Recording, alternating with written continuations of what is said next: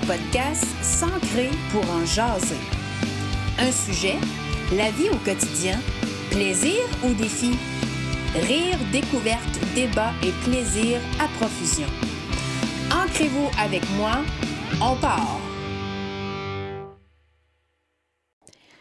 La petite fille native de Saint-Étienne-des-Grès en Mauricie, la Rouquine, qu'on aime bien l'appeler, n'a pas hésité à quitter sa région d'origine pour réaliser ses rêves, même si encore aujourd'hui, elle me dit que ça lui manque quotidiennement. Josée Bournival a travaillé en télévision euh, à titre de chroniqueuse et animatrice sur différents réseaux, que ce soit TVA, Canal Vie, Canal Évasion, Vox. Et on a vu sa petite blette apparaître dans diverses émissions, comme par exemple Salut Bonjour, Sucré Salé, Akuna Matata, le livre show Billet vert, pour nommer que ces émissions. Elle a aussi participé à diverses émissions de radio, entre autres avec la première chaîne de Radio-Canada. Et euh, après cinq ans à écrire les textes pour Canal Vie, aujourd'hui, elle anime un blog sur la thématique de la maternité pour l'émission Naître et grandir. Elle travaille dans les médias sociaux, on la voit un peu partout sur ces chaînes qu'on a nommées et est arrivée dans sa vie euh, le rôle de maman et est venue son inspiration pour son premier roman Bébé Boom. C'est paru en 2013. Euh, le best-seller québécois a traversé l'Atlantique, a conquis le cœur des Européens. On a vu apparaître le tome 2, le tome 3 et le tome 4 de la série. Aujourd'hui, José vient nous présenter son nouveau livre, Principe physique du cœur humain. Euh, Derrière le micro, vous allez ressentir sa patience, sa joie de vivre, son amour pour ses personnages et sa grande générosité.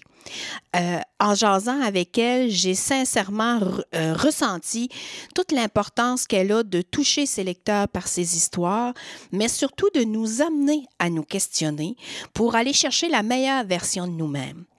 Ça a été une super découverte culturelle, mais surtout une découverte humaine. José Bournival, merci de ta présence. Ça me fait grand plaisir, Céline. José, tu es auteur.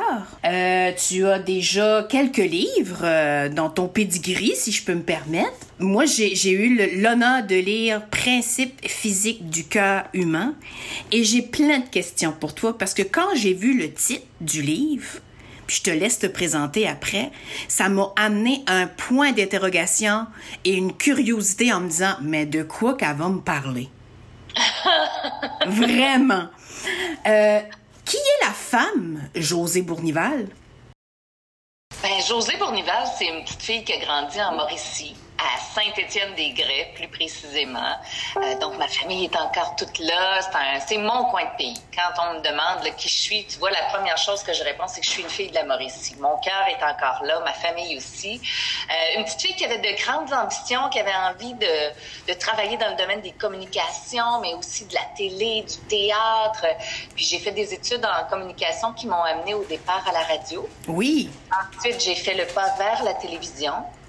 Et euh, à la fin de la vingtaine, début trentaine, oh, est arrivé le désir d'avoir une famille, d'avoir des enfants. Donc, un premier, un deuxième, un troisième, un quatrième. Donc, avec quatre enfants, évidemment, euh, pour moi, l'horaire de travail dans les médias, ça devenait un peu compliqué. Donc, je me suis réorientée vers l'écriture parce que ça me donnait une certaine liberté, une souplesse au niveau de mon horaire. Donc, euh, j'écris bon, pour différentes entreprises, pour des magazines, pour des maisons d'édition et pour moi, quand j'ai le temps également, je fais des romans. Donc, euh, plein, plein de choses, plein de projets, euh, la tête qui bouillonne tout le temps. Je pense que c'est ça qui me décrit. Puis pourquoi l'écriture? C'est une formidable forme d'expression, je trouve, l'écriture, parce que c'est accessible à tout le monde. Ça, c'est la première chose. on apprend à écrire à l'école, donc à peu près tout le monde là, a au moins une base sur comment construire une phrase, comment écrire un paragraphe, un chapitre, etc. Euh, ça fait du bien. Je trouve que c'est une forme d'art qui est très thérapeutique, l'écriture, que ce soit un journal intime que moi j'ai tenu lorsque j'étais adolescente parce que ça me faisait du bien d'extérioriser mes émotions ou que ce soit euh, l'écriture romanesque par le truchement des personnages ou encore une fois on exprime notre vision de la vie, euh, ce qu'on ressent, euh, ce qu'on imagine. Euh, donc, ça demeure, c'est ça, une forme d'art qui est accessible. que j'aime beaucoup, beaucoup. Je suis une grande passionnée des mots aussi. J'adore notre belle langue française. Euh, et ça me permet de l'utiliser à ma façon à travers ça, à travers le roman. Mais surtout, je pense que c'est parce que ça touche les gens. Je trouve que les mots touchent les gens. Euh, un petit mot écrit, ça fait du bien. Même notre amoureux là, qui nous laisse une petite note manuscrite, ça a quelque chose de touchant. Euh, une carte de Noël qu'on reçoit, c'est touchant. C'est donc, l'écriture, pour moi, ça ça. Ça parle d'émotion. J'adore le fait que tu amènes le côté de l'émotion parce que moi, quand j'ai lu ton livre, j'ai tellement ressenti ce que les personnages ah. vivaient.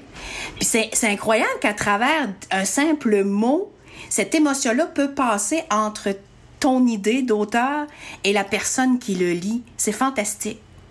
Mais tu vois, je pense que ça prend beaucoup de générosité pour écrire une histoire, puis espérer toucher les gens. C'est-à-dire que si tu espères que tes personnages vont entrer dans le cœur du lecteur, il faut que tu y mettes beaucoup de toi, beaucoup d'honnêteté. Il faut que tu te mettes à, faut que tu te mettes à nu d'une certaine manière, que tu acceptes de livrer une partie de ta vulnérabilité personnelle pour pouvoir toucher les gens. Parce que c'est ça, je pense, qui fait qu'un personnage ou une histoire nous touche, c'est qu'on a l'impression que c'est vrai, qu'on s'y reconnaît ou qu'on reconnaît des gens dans notre entourage. Euh, mais pour ça, c'est ça, quand, tu écris, faut que tu acceptes de prendre un risque.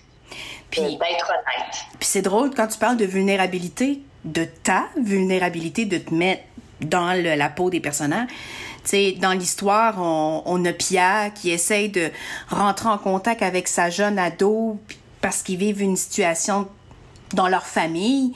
Puis il essaye par tous les moyens de rentrer en contact avec elle, mais ça ça fonctionne pas au début puis tu sais je me disais oh boy d'avoir intégré la télé-réalité là-dedans le désir de la jeune fille d'être connue par le chant je me disais hey, ça touche tellement beaucoup de parents cette cette phase là ce chapitre là après ça on, on, a Rose qui est euh, dans un centre d'hébergement puis que on voit que son passé revit toujours à travers son 45 tours qu'elle met en répétition puis tout le côté de, de, de la vulnérabilité des personnes âgées qui sont seuls, qui ont, dans ce cas-ci, euh, une histoire du passé qui les, qui, fait encore vivre aujourd'hui. Le petit loup avec l'hypersensibilité, euh, qui se retrouve pas avec les amis de son âge, qui se retrouve pas à l'école par le fait que c'est pas assez vite, ça va, c'est trop lent, euh, un peu surdoué dans, dans les émotions. Beaucoup, il a une intelligence émotionnelle incroyable dans le livre. Maman Kathleen qui accepte des choses dans sa vie qui est monoparental, que le papa revient, qu'il n'y a pas d'amour ou de désir nécessairement, mais qui accepte cette situation-là pour le bien-être de ses enfants, je me dis, à travers tous ces personnages-là, il y a une réalité connectée là, sur euh, les besoins des gens. C'est ce qui m'a impressionné et c'est ce qui m'a animé à dévorer le livre. Hum, j'aime toujours ça, entendre les gens parler des personnages après la lecture du livre, parce que moi, je les vois d'une certaine manière. C'est intéressant aussi de voir, ah, le lecteur ou la lectrice le perçoit de cette manière-là, c'est ce qu'il a retenu de cette personne-là. Tu sais, pour moi, à la base, Céline, l'idée, c'était d'aborder le thème de la solitude parce que je trouve qu'il y en a énormément dans notre société, euh, puis que ça va comme à l'encontre de tout ce qu'on met de l'avant, d'être hyper connecté tout le temps les uns aux autres, d'avoir plein de moyens d'être en communication, que ce soit euh, en présentiel, mais aussi en virtuel. Et on n'a jamais eu autant de solitude, je pense, dans notre société. On s'est jamais senti autant seul. Puis j'avais envie d'avoir plusieurs personnages dans cette histoire-là parce que je voulais donner plusieurs visages à la solitude. Parce que pour moi, la solitude, c'est pas juste d'être toute seule, isolée chez moi. C'est aussi d'être entourée de gens, mais de sentir qu'on ne me comprend pas, qu'on ne s'intéresse pas à ce que je vis ou à ce que je suis. Ça, c'est une, solitude épouvantable de se sentir différent, de sentir qu'on n'a pas sa place, euh, d'avoir de la difficulté à tisser des liens, de tellement vouloir entrer en communication avec un autre être humain, mais pas avoir ce Moses de talent-là. C'est souffrant. Et il y avait quelque chose de très beau là-dedans aussi parce que je pense que ça aurait pu être un livre très sombre. J'aurais pu hein, aborder ça euh, par la négative. Oui, ce qui n'est pas le cas du tout. Non, j'avais envie de montrer que justement d'accepter une certaine part de vulnérabilité. Euh, d'accepter qui on est puis de le dire haut et fort, de tendre la main à l'autre. C'est des façons de sortir de notre solitude, peu importe la, sorte de solitude qu'on peut vivre. Puis si tu me permets, José, j'irai plus loin que la solitude. On parle beaucoup de santé mentale dans, dans la pandémie qu'on vit et à différents niveaux. Le but est pas d'aller là, mais le but est de dire que j'ai l'impression ou c'est peut-être un souhait, mais qu'on en parle plus de cette solitude-là, qu'on en parle plus de cette détresse-là, que beaucoup, beaucoup, beaucoup de gens autour de nous vivent. Et euh, je, souhaite que ce soit plus facile d'en parler, du moins. Hmm.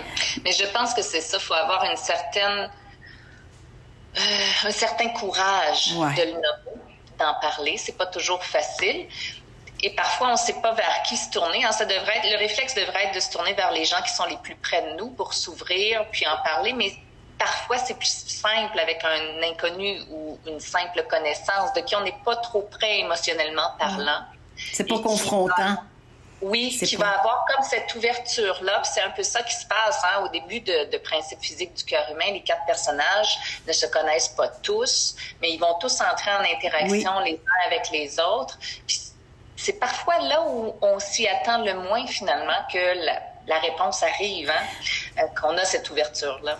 C'est totalement vrai ce que tu apportes parce que, euh, bon, j'irai pas dans les détails de l'histoire, on va laisser les gens la découvrir. Oui. Mais c'est vrai que quand tu dis, des fois, c'est pas les gens les plus près de nous à qui on va se livrer. Certains personnages vont se croiser dans leur quotidien et vont s'aider sans, sans savoir ce que l'autre vit, mais par des discussions de corridor ou par des discussions de comment ça va, ben, amènent une certaine, euh, un certain partage de leur quotidien, puis euh, réalisent qu'ils sont pas toutes seules et, et s'entraident entre eux, là. Puis tu vois, pour moi, c'est important. Euh, j'ai jamais écrit de contes de fées. Hein. Toutes mes histoires, tous mes romans, c'est jamais à l'eau de rose. Je pense que j'ai une écriture qui est très réaliste, qui se rapproche du quotidien. J'essaie vraiment d'être honnête dans ma façon d'écrire pour que ça trouve justement écho chez les mm-hmm. gens. Et avec un sujet comme la, la solitude, ben je, je pense que c'était essentiel de rester un peu dans la sobriété aussi, de pas partir dans les des grandes envolées euh, émotionnelles et puis euh, berner, dans le fond, les gens. Je pense que là-dessus, mes personnages sont authentiques, je dirais. Donc, euh, c'est par petites touches hein, qu'on s'ouvre à l'autre. Aussi, c'est rarement un grand fleuve qui débarque euh, du jour au lendemain, surtout quand c'est pas avec un proche. Mais euh, oui, je suis assez contente. En fait, j'ai eu l'impression de, prendre quatre personnages par la main au début de l'histoire, puis de faire un, un, petit bout de chemin avec eux, de comme les, les forcer à se rencontrer, jouer un peu là, la main du destin, puis de les laisser aller à la fin à un moment où leur histoire n'est pas finie. Absolument. on les accompagne, on fait un petit bout de chemin, puis on essaie de, d'évoluer un petit peu avec. D'où l'idée est venue de parler de cette solitude-là? Qu'est-ce qui t'a allumé pour dire j'ai, besoin de parler de ça, j'ai envie de parler de ça avec mes personnages? Ça fait tellement longtemps que je voulais aborder ce, ce sujet-là, qu'on dirait que je l'ai oublié. Je t'explique. Euh, la première fois que j'ai parlé de principe physique du cœur humain à mon éditeur, je pense que c'était en 2018. Donc, ça fait quand même très longtemps. Mais moi, j'ai fait une dépression. Euh, puis est arrivée la pandémie et tout ça a comme chamboulé ma capacité d'écrire. Euh, J'avais pas la tête à, à, me plonger dans la vie de d'autres personnes. J'avais assez de vivre la mienne. Donc, comme je l'ai avancé un peu par petites touches ici et là, mais j'ai comme été obligée de le mettre sur pause parce que le sujet me tenait tellement à cœur. Et c'est probablement parce que j'en ai vécu, moi, à ma manière, de la solitude et que c'est une chose que j'ai trouvée très souffrante à chaque fois où je l'ai vécue. Euh, et j'ai l'impression que c'est le cas pour tout le monde. Rares sont les gens qui choisissent la solitude. Elle s'impose à nous, puis souvent dans des sphères de notre vie où on voudrait donc pas qu'elle soit là. Ouais. Et ce sentiment-là, cette douleur-là, c'est ça que j'avais envie de partager dans le fond.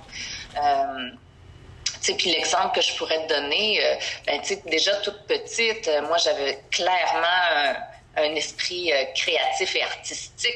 J'aurais aimé ça être à Montréal, puis pouvoir être euh, un enfant qui joue à la télé. Bon, j'étais à Saint-Étienne-des-Grès, donc on comprendra qu'il n'y a pas eu grand débouché à cette époque-là. Puis honnêtement, je pense qu'à cette époque-là, mes parents ne croyaient pas du tout à ces rêves de petite fille-là. Ils se disaient, bon, ça va lui passer. Ça va passer.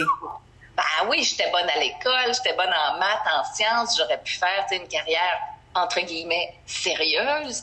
Donc euh, à cette époque-là, je pense pas que ça a été pris au sérieux. Puis tu vois, ça a probablement été ma première solitude, d'avoir l'impression que mes aspirations, mes rêves, c'était pas validé. Et puis de, j'avais l'image que ben c'est des rêves, puis ça devrait passer, puis après ça, ça va changer.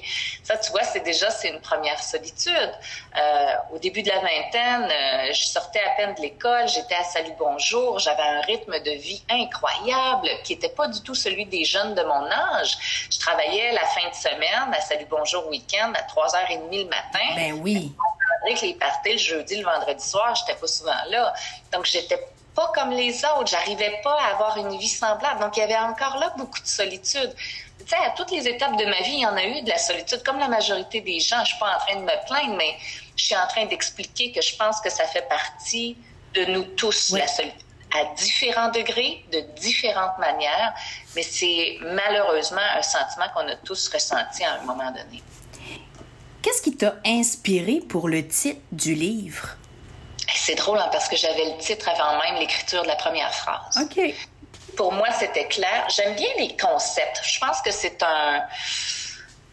Euh, comment je pourrais dire ça? C'est peut-être comme un défi d'auteur à chaque fois. J'aime bien qu'il y ait une formule, un concept, que ce soit englobé euh, toute l'écriture du roman dans une idée.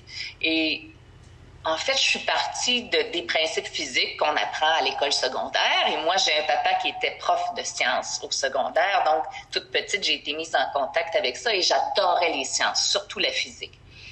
Et je, quand je regarde mon environnement, j'aime bien me rappeler, ah, OK, la feuille tombe de l'arbre, il y a une loi physique derrière ça, OK, c'est laquelle, c'est ça, bon, etc. Ça me permet, les lois physiques, d'expliquer ce qui se passe dans mon environnement. De relativiser certaines choses.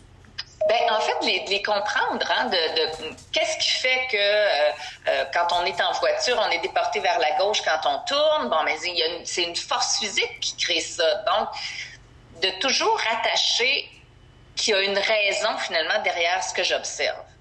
Et j'avais envie de pousser la réflexion en me disant, ben nous, comme êtres humains, bien sûr, on est composé de matière, comme tout ce qui nous entoure, donc on est soumis aux mêmes lois de la physique. Absolument.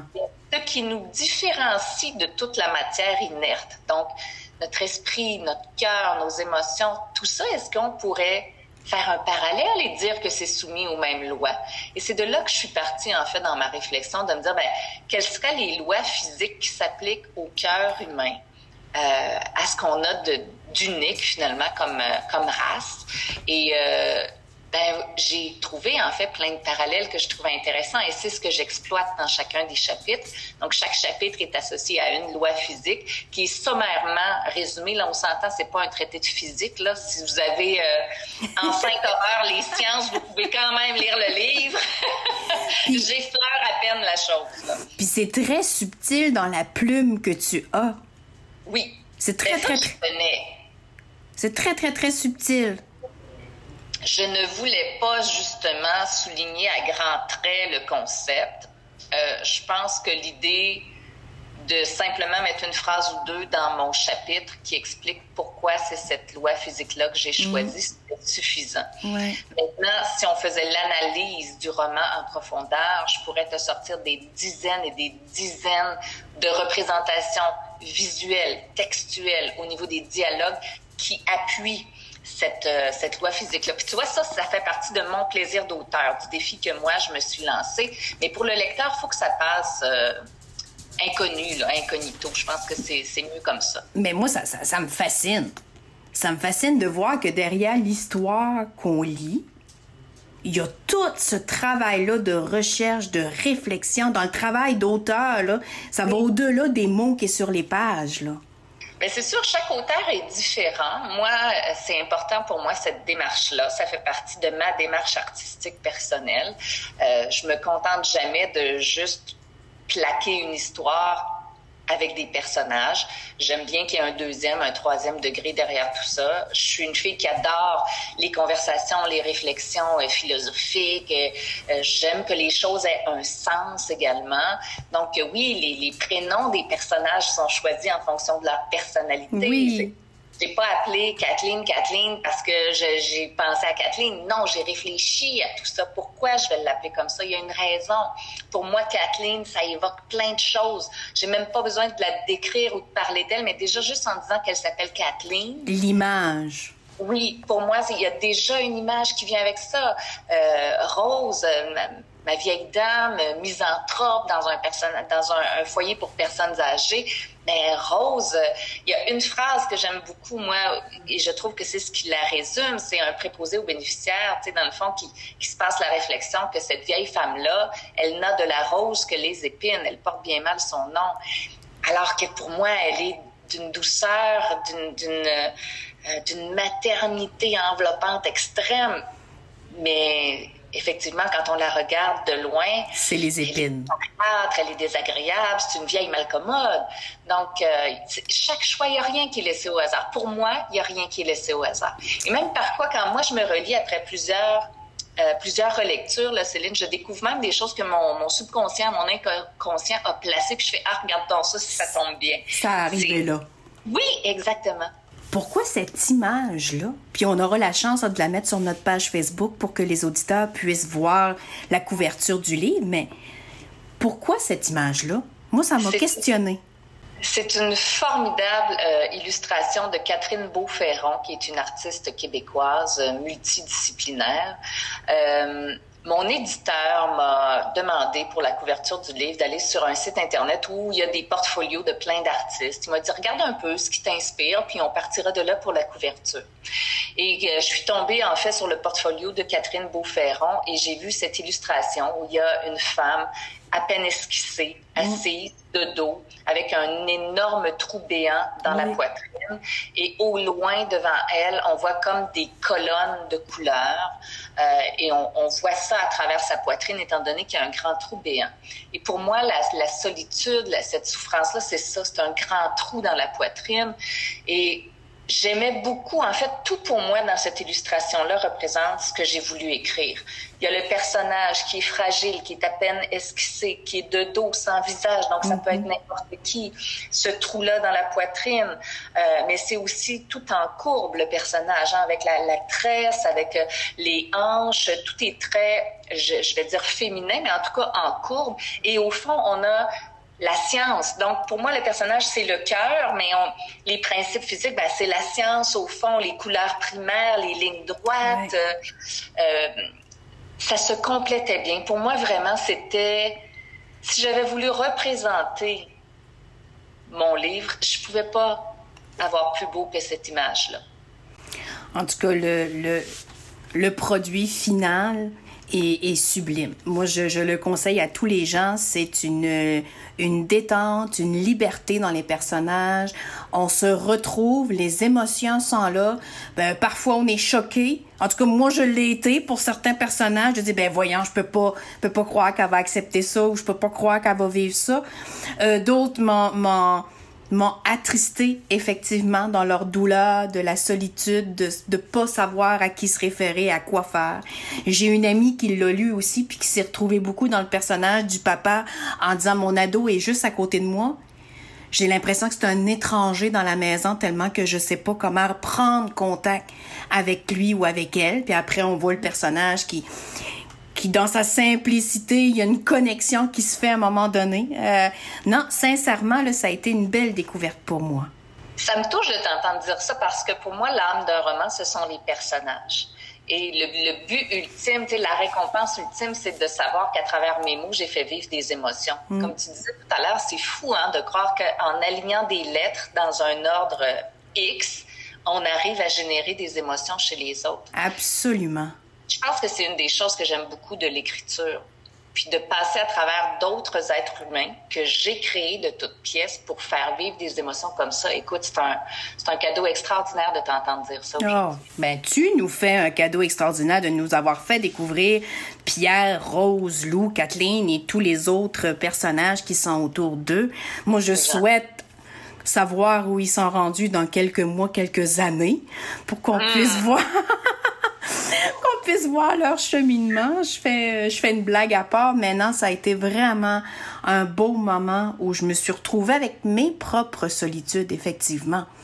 Parce qu'avec un livre comme celui-là, si on est honnête envers nous-mêmes, je m'amuse à dire ça, des fois l'honnête de moi à moi, là, à, faire mon bilan à moi, euh, ça m'a permis effectivement de, de me re-questionner et, et, de relativiser certaines choses envers des personnes ou envers des concepts de vie. Est-ce que je peux me permettre de te demander quelles sont tes solitudes? À quoi ça t'a ramené de le lire? Euh, on parlait de santé mentale tantôt. Tu sais, moi, j'ai eu, puis j'en parle très ouvertement dans le podcast, là, les, les deux dernières années, euh, j'ai été en arrêt parce que j'ai été diagnostiquée en choc post-traumatique, en syndrome post-traumatique pour plein d'événements dans la vie. Et euh, j'ai eu à être, à vivre la solitude avec moi-même. Mmh. Apprendre à, à, à, vivre avec ma, ma propre solitude, à l'accepter, à l'apprivoiser avant de l'accepter. Hein. On commence au début, à la reconnaître, à l'apprivoiser. Euh, la solitude aussi de faire des choix des fois qui nous séparent. Tantôt tu parlais de ton cheminement professionnel puis tu disais ma vie n'était pas comme celle des autres. Ben des fois on fait des choix qui est en accord avec nos valeurs à nous, mais qui nous distancent physiquement, mais qui nous distancent aussi de cœur avec certaines personnes. Donc là aussi, il y a des solitudes où j'ai eu à apprendre à les accepter puis à vivre avec. Euh, tu sais, moi, à 18 ans, là, je suis partie de chez nous, des îles de la Madeleine. J'ai tombé ici à Trois-Rivières. Je m'amuse à dire que Trois-Rivières, c'était New York pour moi. Mais c'est même pas, c'est même pas la face, là. pour moi, c'était New York. Donc, euh, apprendre à vivre avec cette grande solitude-là, de ne plus avoir mes repères de la mer, de plus avoir mes repères des plages, de plus avoir mes repères de ma famille, de mes amis, de dire, ben là, ma grande, euh, t'es là, puis go, là, faut que tu fasses ton petit bout de chemin. Ça, ça a été une grande solitude dans ma vie. Mm. Euh, la grande solitude de ne pas avoir eu le, le, le privilège d'avoir d'enfants d'apprendre à vivre avec cette absence-là. En même temps, des fois, je me dis, on est mal fait. On pleure quelque chose qu'on n'a pas, dans le sens qu'il faut profiter de ce qu'on a aussi. À travers ça, il y a une grande résilience, puis des fois, la résilience, ben, je me dis, euh, jusque où on peut être résilient. Tu des fois, on a le droit d'être choqué, on a le droit d'avoir des réactions. Fait que ça chevauche dans toutes ces sphères-là de la vie où la solitude a été euh, près de moi. Puis les gens qui me connaissent savent que je suis toujours entourée de personnes, que j'ai un grand réseau de contacts. Et même avec ça, cette solitude-là, elle est là pour chacun et chacune, c'est certain. On a toute une petite porte en nous qui amène cette, euh, cette solitude-là. Fait que le livre est arrivé à un moment où je vais beaucoup mieux. J'ai repris le travail, euh, je reprends ma vie sociale, je reprends confiance dans la nouvelle Céline, la nouvelle version de, de Céline. Mais euh, j'ai lu le livre à l'automne quand il est sorti et ça m'a amené ces réflexions-là et je me suis dit, faut qu'on partage ça avec les auditeurs du podcast, faut que José vienne nous livrer cette, euh, cette réflexion-là. Fait que non, sincèrement, ça, ça a été un beau moment que j'ai partagé avec tes personnages. Ben, c'est très généreux de ta part de, de me dire finalement ce que ça a pu évoquer chez toi. Évidemment, ça va être différent pour chaque lecteur, oui, chaque ben oui. mais je trouve ça intéressant de voir que tu réfères à des solitudes où tu étais entouré. Parce que sur mes quatre personnages, il n'y en a qu'un seul, dans le fond, qui est vraiment isolé physiquement, disons, qui n'a pas de visite, qui est ah. plutôt euh, solitaire. Les trois autres sont très bien entourés, euh, que ce soit au travail, euh, à la maison, dans leur vie personnelle. Il y a des gens. Mais la solitude, c'est ça, ça prend pas toujours le visage de l'isolement. Pour moi, c'est très différent. On peut se sentir seul même dans une foule. Absolument. Je pense que c'est ce qui je pense que c'est ce que les gens, les lecteurs vont, vont retrouver aussi donc à la lecture du roman. Vraiment. Tu as parlé tantôt euh, que tu étais maman de quatre enfants. Oui. Comment on concilie euh, l'écriture d'un livre en pandémie avec des enfants confinés un bon bout de temps dans les deux dernières années de ce qu'on a vécu, l'école, etc. Euh, la maman, la femme, l'auteur, a vit comment avec tout ça? On lâche prise sur le ménage, Céline, c'est ça qu'on fait. la mousse roule dans les coins des pièces. écoute, il n'y en a pas de, de recette miracle ou de secret. Euh, la réalité, c'est qu'il faut faire des choix. Alors, je fais des blagues en disant qu'on abandonne le ménage, mais c'est un peu vrai dans le sens où il y a des choses qu'il faut accepter de mettre de côté. Euh, il y a des sacrifices qu'il faut accepter de faire, puis ça revient tout le temps à, ben, qu'est-ce que je préfère faire? Alors, c'est sûr que moi, les enfants, c'est la priorité numéro un. Après ça, il y a les projets qui me tiennent à cœur, comme principe physique du cœur humain. Alors, on en trouve du temps. Mais je te dirais que j'ai sacrifié des heures de sommeil. Puis j'ai sacrifié sur le ménage. C'est pas mal ça qui a pris le bord dans mon cas. Puis il faut quand même être honnête. Euh, j'ai pas écrit dans les, les mois de pandémie où j'avais mes enfants à temps plein à la maison. Euh, puis je pense que pour les tous les gens qui ont un métier créatif, la, pandémie a eu deux effets. En soi, ça a créé comme une espèce de vacuum où euh, la personne avait du temps, euh, puis de l'espace mental pour mettre de l'avant des projets. Moi, malheureusement, ça m'a comme éteint. Euh, L'anxiété est arrivée. Euh, l'imprévisibilité de tout ça aussi me stressait. J'avais pas du tout la tête à créer. Moi, pour créer, il faut que je sois détendue, il faut que je sois dans un, un état d'esprit euh, positif. Euh, c'est pour ça que j'ai pas écrit pendant que j'étais en dépression. C'est pour ça que j'ai pas écrit les premiers mois de la pandémie non plus. Euh, c'est pour ça que ça fait six ans que j'ai pas publié, de livre. Exact. Tu Bébé Boom 4 remonte à 2016, donc ça fait, c'est ça, ça fait six ans, là, presque. Eh oui. Presque. Ouais, donc euh, c'était ça fait partie euh, des, des, des impondérables. Donc, tu sais, je suis loin d'être une superwoman qui a fait tout ça en trois mois. Là. vraiment beaucoup de temps. Puis j'ai mis le temps nécessaire parce que je voulais tellement bien rendre ce sujet-là qui me tenait énormément à cœur. Puis pas négliger évidemment mes enfants à travers tout ça. Donc c'est sûr que c'est les deux les deux sphères là, les plus importantes. Donc ma création puis mes enfants. Après ça, ben tu sais, les amis, mes amis sont tellement compréhensifs parce que non, je suis pas la fille qui est disponible pour un verre à tous les vendredis soirs. ça, ça fonctionne pas avec quatre enfants. Puis en temps de pandémie, ben, on a moins vu la famille aussi. Fait que ça aussi, ça a dégagé du temps dans l'horaire. Donc, tu sais, finalement, c'est un jeu de domino. Tu déplaces euh, certaines affaires, puis tu, tu priorises pendant un petit temps euh, cette écriture-là.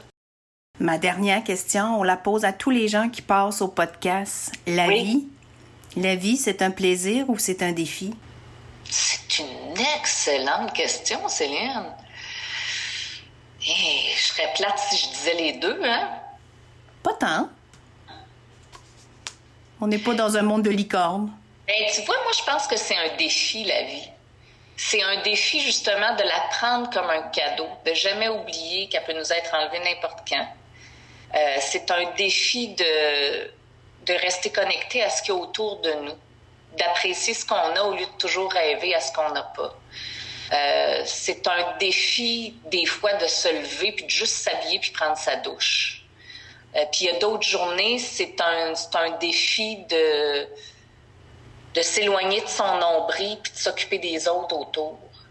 Euh, moi, je pense que c'est un défi, la vie. Mais c'est un Moses de beaux défis.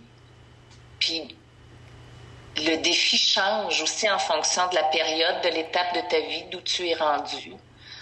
Euh, il change à tous les jours aussi, en fonction de ce qui s'est passé, des événements qui arrivent, de, de ce que vivent tes proches. Ouais, je pense que pour moi, la vie, c'est plus un défi. Ben moi, ce que je nous souhaite aux auditeurs, c'est qu'on ait un beau privilège de voir une suite aux idées de José Bournival, que tu sois euh, connecté avec tes choix, qui soient cohérents et que ce soit avec tes valeurs, puis tu continues à nous faire euh, voyager dans ton univers. C'est super gentil, Céline. J'ai effectivement des nouveaux projets littéraires, d'autres livres qui vont paraître cette année, à l'automne, entre autres. Euh, je vous tiendrai au courant. Oh, on est toujours ouvert à connaître la suite des choses. C'est super gentil. Merci beaucoup. José, si les gens veulent en apprendre davantage sur toi, connaître toutes tes collections, effectivement, là, on a parlé de Bébé Boom et les autres euh, écritures littéraires que tu as fait sur ton site web? Oui, josébournival.com. Vous aurez l'information. Sur Facebook, vous pouvez vous abonner à ma page également. Je suis facilement trouvable. José Bournival, les cheveux roux frisés. Vous vous trompez pas, vous êtes à la bonne place. Merci énormément. Je te souhaite une belle année 2022 belle dans tous les sens du mot avec toutes ses lettres. Et euh, ce sera un plaisir de te recroiser sur mon chemin. Avec grand plaisir, ce sera un plaisir partagé. Merci beaucoup. Au revoir.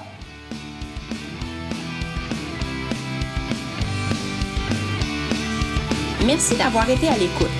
Je souhaite profondément que ce moment vous ait permis d'être ancré avec vous-même. Soyez inspirant, soyez en mouvement tout en étant dans le moment présent. Continuez de me suivre sur mes médias sociaux et site internet pour connaître tous mes services et les événements à venir.